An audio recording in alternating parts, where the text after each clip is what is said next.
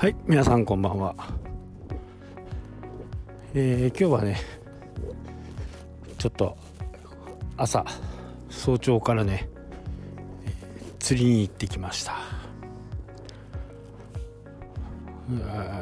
だいぶね寒かったんですけどね、え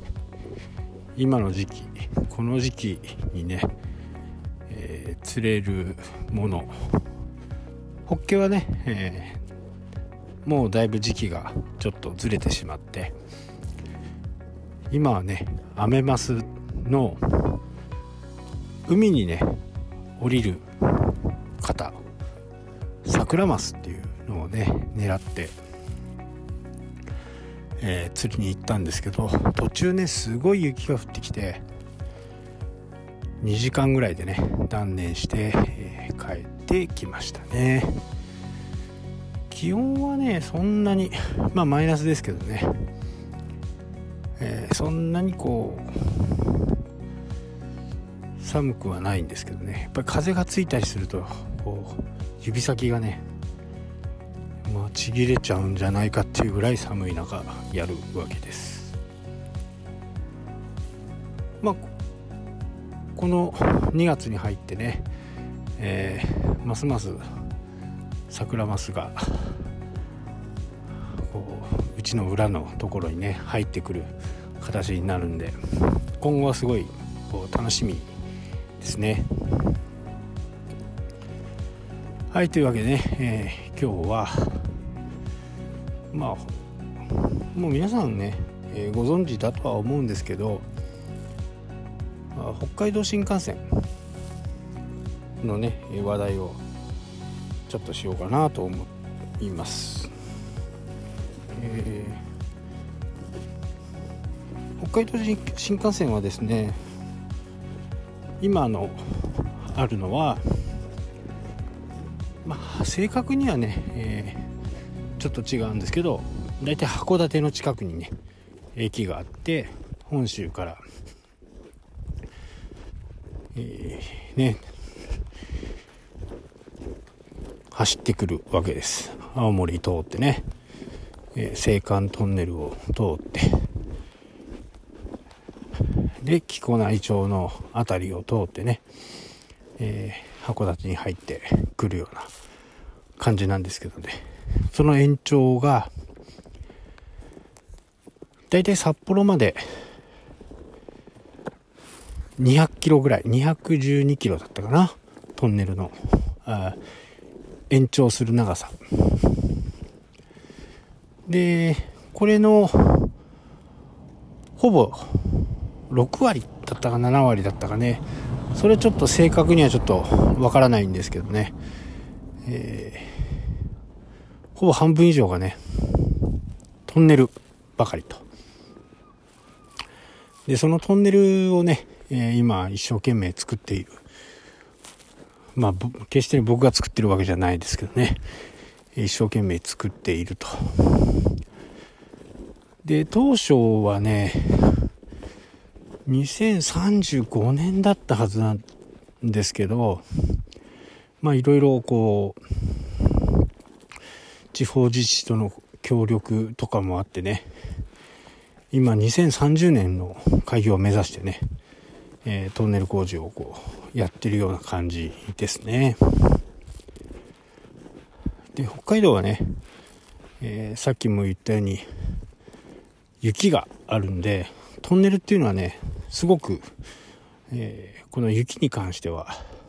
必要がなくなるんですね。除雪をするっていうのはね。なのでトンネルはすごくね、えー、有効な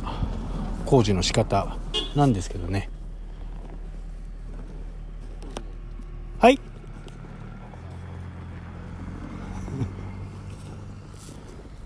誰だろう。ね、なんか今、話しかけられましたけどね、全然知らない人です。まあ、すごくね、えー、有効的な工事なんですよね。東北の方とかね、あのー、線路にこう水をまいて、えー、融雪をして、で走らせているところもありますけどね、えー、多分水なんか撒いたら即刻凍る感じなんでね。そういうことはちょっとできないかなというふうにね思います。これでね本当にこう新幹線ができればですね東京までは4時間をね、えー、切るような4時間をね目指してるはずですね、えー、東京札幌。4時間というね夢の時代に入りますよね。まあどんどんね、えー、そういう工事の仕方も進化していって今はね結構早く、えー、トンネルがね、えー、開くような感じですよね。やっぱりね技術の進歩っていうのはすごいですね。多分ね10年後、ね、2031年には30年って言ってますけどねまだ土地の収容がまだ、あんまり進んでなくて30%ぐらいしか進んでないんですよね。まあ多分当たりはつけてるとは思いますけどね、えー、その辺をどうクリアしていくのかっていうところが、まあ今後の課題なのかなと。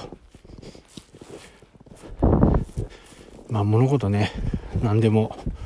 苦難の時期があります。今私たちもね、えー、苦難と戦っている 人たちもいるし世界中がね、え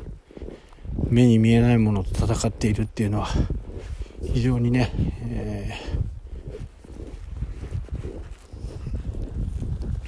ー、大変なことだとは思うんですけどまあとはいえね、えー、いろいろ今後ねえー、技術が進んだりデータが集まったりすることによってね私たちもこう一歩一歩ね先を進めればいいかなと。で前もねちらっと話しましたけどこう青函トンネルのね、え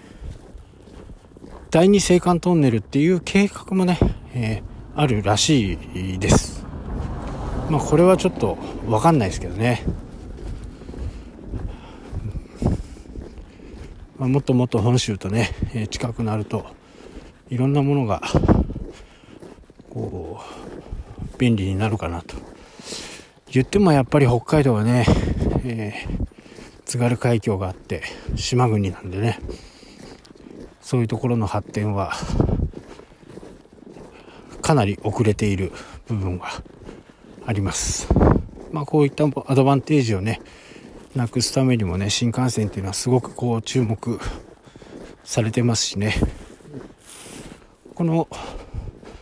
小樽にね、駅ができるんですけど、その小樽の駅もね、えー、使うと札幌までかなり早い時間でね、行けるという感じです。はい、というわけでね、今日はこの辺で終わりたいと思います。それではまた。したっけ？